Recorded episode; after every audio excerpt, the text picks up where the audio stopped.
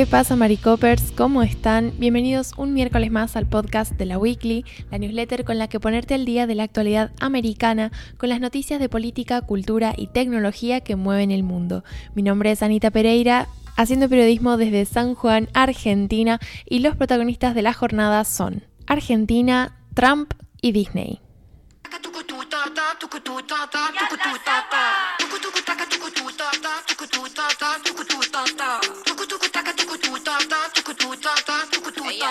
Porque si yo no me lo puedo sacar de la cabeza, ustedes tampoco. Bienvenidos y bienvenidas a la columna de Latinoamérica que esta semana, como no podía ser de otra forma, se va a tratar sobre el Mundial en Qatar y particularmente el desempeño de la selección argentina.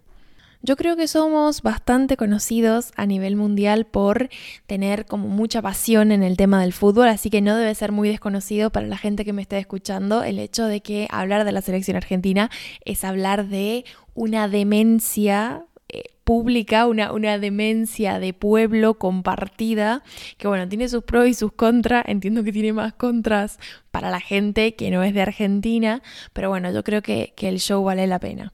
Una intro larguísima porque no quiero llegar a la oración que abre esta columna y que es el hecho de que la selección argentina perdió en su debut en el Mundial de Fútbol de Qatar. Perdimos 1 a 2 contra Arabia Saudí. Em, bueno, evidentemente fue una derrota no planificada en el sentido de que, eh, bueno, era uno de los partidos que se daban por ganados un poco. Entonces eh, fue bastante duro ese segundo tiempo. Ya voy a, entrar en más detalles sobre el partido puntualmente, pero... ¿Qué pasa? Em, si bien escribí esta columna bastante más desmotivada de lo que pensaba, eh, el objetivo no es tanto como como hablar de fútbol y hablar de goles y demás, sino me interesa hablar de lo que eso genera acá en Argentina porque creo que es un fenómeno social maravilloso y que nunca deja de sorprenderme. Quizás me sorprende tanto porque no soy una persona que consuma mucho fútbol, entonces solo lo consumo en el contexto de la selección y me parece que es súper interesante. De hecho, hablaba con Emilio que mm, acá en Argentina el fixture, que es este papelito, ¿no? Donde uno va anotando los resultados de los partidos y vas eh, viendo quiénes pasan, por ejemplo, a octavos, a cuartos, a semis y lo vas como completando, ¿no? Hasta llegar al campeón. Eh, ese, ese papelito se entrega acá en Argentina en cualquier lugar. O sea, es como que se empiezan a regalar todo el tiempo en todas partes. Haces una compra en cualquier negocio y te dan un fixture de regalo.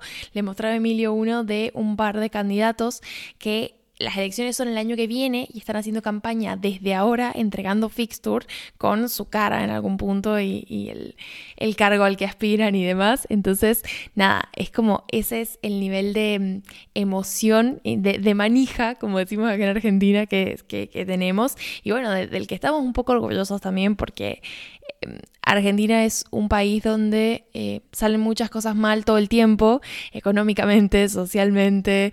Eh, venimos encima de la pandemia que nos dejó bastante golpeados. Entonces, em, nada, es como esta es la alegría que nos va a rescatar el año y bueno, empezar perdiendo fue un golpe duro. Pero no quiero irme a hablar puntualmente del Mundial y todo eso sin dar un poco de contexto, porque hablar del Mundial de Qatar es hablar también de todas estas denuncias sobre las violaciones a los derechos humanos que están teniendo lugar en el país y que hay muchas de esas violaciones que han aumentado en el contexto de este enorme evento deportivo que está teniendo lugar en Qatar. La FIFA le dio el anfitrionazgo del Mundial a Qatar en 2014 y no exigió ningún tipo de, o sea, no, ejerció ningún tipo de control y tampoco exigió ningún tipo de reformas, tanto laborales como en otros ámbitos, que por un lado, por ejemplo, protegieran a los trabajadores de posibles abusos relacionados con la construcción de infraestructura que se necesitó para este evento. Qatar ha construido si no me equivoco, ocho estadios que son enormes y lo que estamos viendo en estos primeros partidos es que incluso no alcanzan a llenarse, de hecho están dejando pasar a gente gratis que no, no ha pagado entrada para llenar y para que se vea como con gente porque son enormes estos estadios, se han construido en bastante poco tiempo para lo que debería. Entonces hay un montón de organizaciones eh, de protección de los derechos humanos hablando de explotación de trabajadores y sobre todo de trabajadores inmigrantes.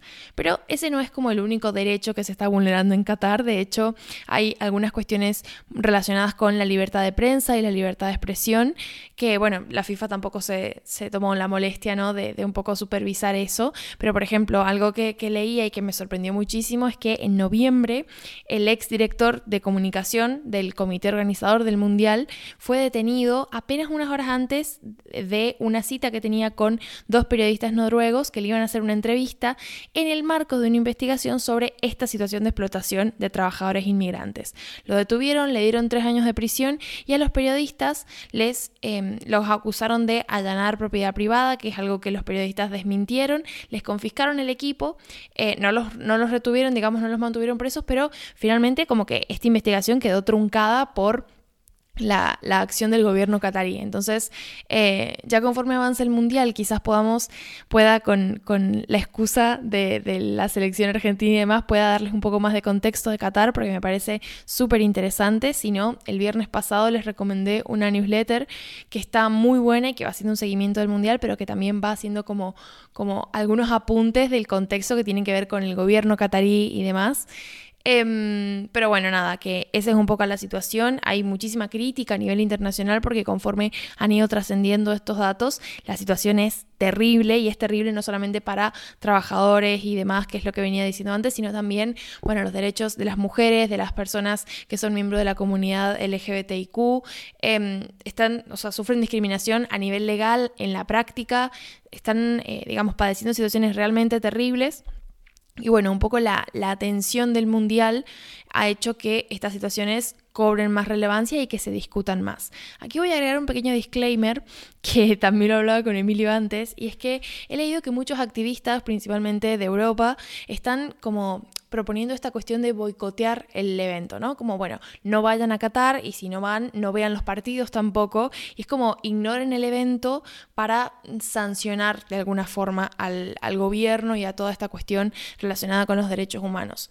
Además está decir que no, no, no estoy sometiendo a debate la cuestión de los derechos humanos. Es como, me parece terrible y me parece que cuanto más eh, cifras y más datos tenemos de lo que está pasando en, en Qatar, eh, digamos, más fácil es entender la gravedad del asunto, ¿no? Pero creo, o sea, no, lo que no comparto es esta, esta propuesta, ¿no? Esta propuesta de ignorar el evento. No solamente porque creo que no, no aporta a la causa catarí y no creo que vaya a devolverles eh, derechos arrebatados a ningún grupo social, sino porque además creo que justamente lo que hacen estos eventos en los que el mundo está pendiente es llamar la atención sobre estos países. De Qatar mm, por fuera del contexto del mundial, yo no sé qué tantas noticias hay, qué tanta cobertura hay. Es como un país que pasa bastante desapercibido, que es bastante ignorado y en el que sin embargo llevan años, eh, digamos, eh, teniendo lugar estas cuestiones y estas violaciones a los derechos humanos. Entonces, la única razón por la que estamos visibilizando estas vulneraciones y estamos ignorando otras que hay en otras partes del mundo es porque el mundial se juega en Qatar. Entonces, creo que... Eh, lo mejor que podemos hacer es aprovechar ¿no? este reflector que hay sobre Qatar con la excusa del Mundial y ver el Mundial, pero también aprovechar para hablar de lo que pasa en Qatar, de lo que sufre la gente en Qatar y hacer un poco de, activismo internacional, ¿no? Pero bueno, volviendo a el tópico de esta columna que es eh, sentir la camiseta, em, que es una expresión que, bueno, como me parece que tiene muchísimo sentido acá en Argentina. Hoy eh, yo salí al centro después de eh, después del resultado del partido y de verdad, de verdad que fue muy emocionante ver cómo la gente estaba toda con camisetas. O sea, es como que, como si el hecho de haber perdido hubiera reforzado más la necesidad de ponerse la camiseta y de decir, estoy apoyando mi selección. Y es algo bellísimo, sobre todo en un país en el que nos suelen, a nivel social, nos suelen ganar las divisiones todo el tiempo, entonces son pocas las oportunidades en las que nos sentimos todos juntos contra algo más o todos juntos, digamos, como, como en el mismo, bueno, en el mismo equipo, digamos. Entonces, eh, nada, fue súper emocionante y creo que también, o sea, que tiene, parte, que tiene que ver con toda la cultura del fútbol que hay en Argentina, que como decía antes, sé que es bastante conocida, sé que no estoy diciendo nada nuevo, pero bueno, nada, el hecho de que el partido se jugara a las 7 de la mañana hizo que, se pusieran en relieve muchas cosas, digamos. Los bares y los cafés de todo el país estaban tapizados con la bandera nacional, tenían banderitas, eh, los triangulitos de colores, o sea, estaba todo, todo tapizado con, con, los colores de la bandera.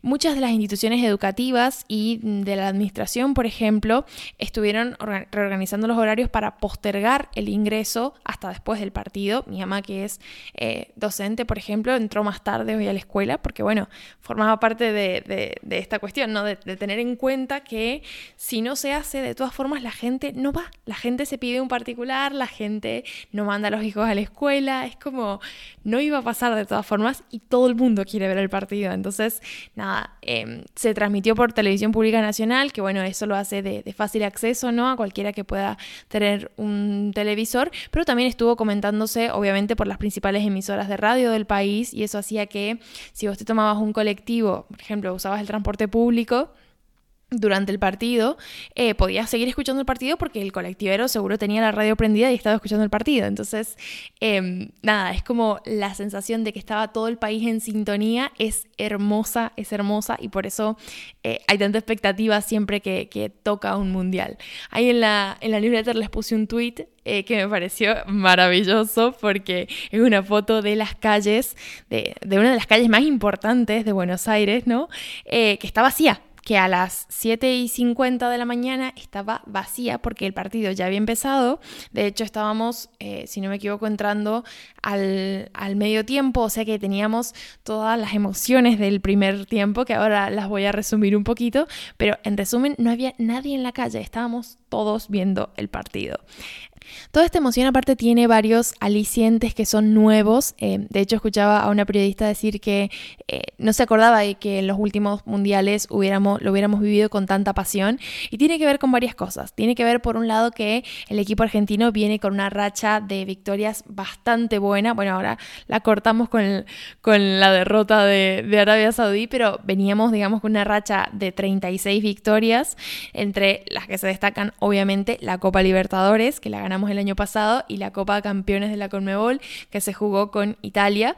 Em, entonces, bueno, nada, veníamos como con muchísima energía, ¿no? De, que el equipo está en un muy buen momento, está capitaneado por Messi, que ya ahí sí que me voy a ahorrar las presentaciones porque sabemos quién es Messi, sus logros y demás. Eh, aparte acá en Argentina es como, como quererlo mucho, más allá de, de admirar su trabajo y demás, es una figura como sumamente querida por la gente.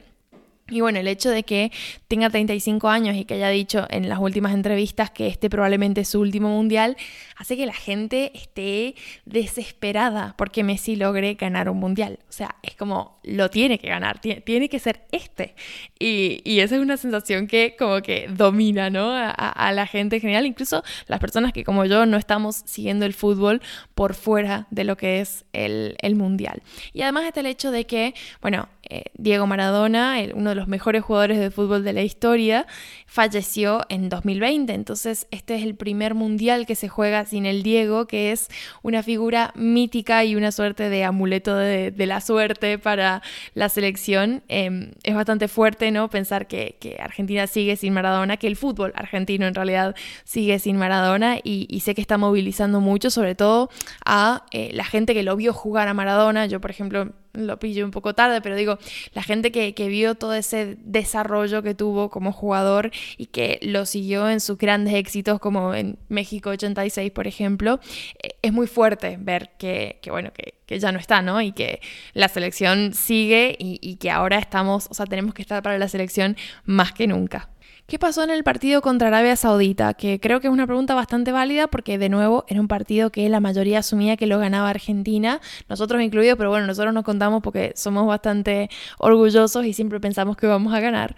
Pero mm, eh, a nivel general fue una sorpresa bastante importante y estaba viendo titulares de, algunos diarios de Europa, por ejemplo, y es como, bueno, lo que domina es la, la sorpresa, ¿no? Como, fue no sé si la pregunta es qué le pasó a Argentina o, wow, no nos esperábamos que Arabia Saudita fuera tan bueno, pero un poco es la combinación de ambos. Y fue muy fuerte, la verdad, el proceso del partido, porque en el primer tiempo, bueno, Messi tuvo, digamos, cobraron un penal, entonces Messi hizo un gol con, con, el penal cuando pateó el penal y eso fue antes de los 10 minutos. O sea, empezamos maravillosamente bien el partido. Luego de ese gol por penal hubieron tres eh, goles más que los anuló el VAR porque por offside, por posición adelantada. Em, y bueno, nada, es como eh, esta sensación de, gritar un gol y que luego anulado, anulado. Pero creo que el que más dolió fue el de Lautaro Martínez, que eh, estuvo anulado por una cuestión, o sea, se anuló por una cuestión de milímetros, porque el VAR automático, la foto que sacó y lo que mostró es que, eh, considerando la línea del pie del defensor, lo que Lautaro Martínez tenía adelantado era solamente el hombro. O sea, una locura que hayan cancelado ese gol por eso. Y más cuando después del entretiempo, en el segundo tiempo, no habían pasado creo que ni cinco minutos y los, eh, el equipo de, Arabia Saudí metió dos goles. O sea, primero nos empataron y después nos superaron en el marcador. Em, entonces, claro, es, fuertísimo pensar en esos, en esos tres goles perdidos que creo que, digamos, los otros dos no tanto, o sea, no, pero em, el gol de Lautaro Martínez Ay, es que, es que fue un, dolor muy grande, o sea, es, es un dolor muy grande. Eh, pero bueno, nada, y ya después de esos dos goles de Arabia Saudita, al equipo le costó remontar un montón, o sea, fue un error que, les costó muy caro. Em, y eso que, los delanteros de la selección estuvieron pateando el arco varias veces, pero bueno, el arquero también estuvo impecable en la segunda mitad del partido, atajó absolutamente todo. Y bueno, creo que, que Scaloni, que es el director técnico de la selección, lo resumió bastante bien en la conferencia de prensa que dio después del partido, porque dijo como, es difícil asimilar la derrota porque nos hicieron dos goles en cinco minutos y fueron las únicas veces que patearon al arco. Entonces, eh, sí, o sea, eh, fue, fue, difícil, fue choqueante, tienen esta forma de jugar y por lo que dijo Scaloni, eh, lo sabían un poco, lo, lo, habían estado estudiando, pero bueno, nada, a seguir, digamos. Em, ahora lo que se viene es, para completar la fase de grupos, todavía Argentina tiene que jugar con México, que es el próximo sábado, y va a ser, estoy segura, un partido eh, anecdótico. Y después con Polonia. México y Polonia jugaron ayer también después del partido de, mm, de Argentina-Arabia Saudita y empataron 0 a 0. Así que está como la incógnita, ¿no? No, no se sabe muy bien qué, qué, es lo que va a pasar el sábado. Y bueno, luego finalmente Argentina tiene la última cita con Polonia la semana que viene. Ha sido por lo pronto un martes muy difícil para este país y yo sé que suena como como el tipo de cosa que no es importante, pero nada, los argentinos ya tenemos bastantes problemas con un montón de cosas, la economía, el gobierno, etc. Entonces, em, el fútbol es como, como la definición de la alegría, ¿no? Y, fue muy fuerte el martes, porque la gente en general, si bien esto que les decía de que estaban con la camiseta y, y como que está todavía eso, el bajón social que hubo el martes y fue, impresionante, fue impresionante. Y bueno, en Twitter hay un, hay un buen recuento de ese bajón. Hay muchísimos memes también que me los he ahorrado por respeto a la escaloneta, la verdad, pero hay muy buen material de memes en Twitter. Así que si remontamos y nos va bien en los próximos partidos, los voy a traer a la newsletter para que los puedan disfrutar. Pero bueno, nada, ahora todavía estoy en duelo, así que habiendo contado, habiéndoles contado eso, Paso a contarles los titulares que acompañan a esta newsletter, cuya redacción son cortesía de Emilio, pero no están escuchando su voz ahora mismo porque se cansó de esperar a que terminara de escribir sobre la selección, que tenía muchísimo que escribir, así que se fue a dormir. Pero bueno, no pasa nada. Vamos con el segundo protagonista de la jornada, que es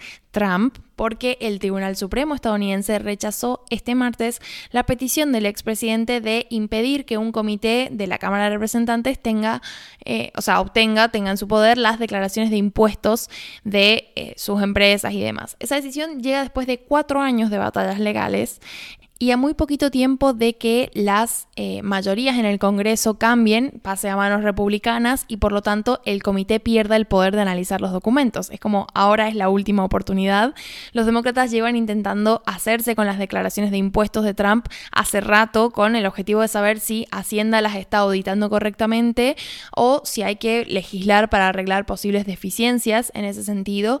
Los republicanos dicen que se trata de una treta política, que es una suerte de persecución por parte de los demócratas para atacar a Trump. Pero lo cierto es que Trump Em, rompió el precedente sentado por otros candidatos a la presidencia en 2016 cuando se negó a hacer públicas sus declaraciones de impuestos. Es decir, es el primer candidato ¿no? a la presidencia que decide no hacerlas públicas. Y bueno, un poco los demócratas, la prensa y fiscalías de lugares como Manhattan, por ejemplo, han intentado conseguirlos para un poco ver qué es lo que tiene para esconder.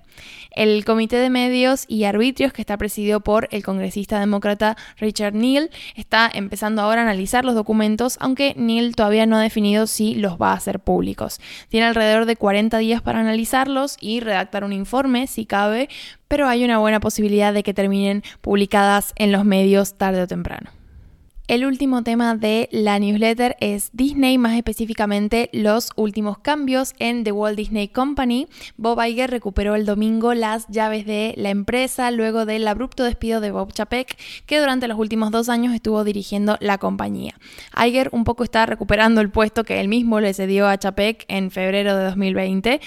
Hemos hablado en la newsletter en un par de ocasiones sobre la administración de Chapek. Él estuvo a cargo justo en una época de enormes dificultades para la compañía, relacionadas con la pandemia principalmente. Sabemos todos los desafíos que atravesó tanto Disney como otras, eh, digamos, empresas relacionadas con el entretenimiento y tal. Pero bueno, Disney eh, la, sufrió particularmente, ¿no? Pero Chapek también tuvo eh, errores, ¿no? Que podría haberse evitado. Por ejemplo, el enfrentamiento político abierto que tuvo con el gobernador de Florida, Ron DeSantis, del que hablamos en la newsletter y ahí Emilio se les ha puesto el link también.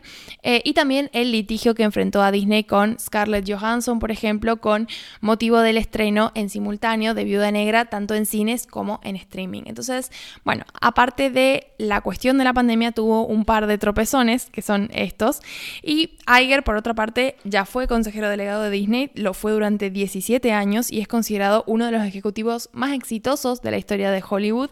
Entonces, un poco que la compañía vuelve a la vieja confiable, a las manos ¿no? que, llevaron su administración de forma bastante decente eh, durante todos estos años. Así que bueno, Emilio tiene pendiente escribir un análisis un poco más en extenso de esta noticia el jueves. Ahí pueden estar pendientes, seguirlo vía Twitter o en la página propiamente de Neutral, pero vamos a estar pendientes de, cómo evoluciona la administración de Disney. Dicho lo cual, me despido, espero que tengan un excelente miércoles y nos seguimos a lo largo de la semana.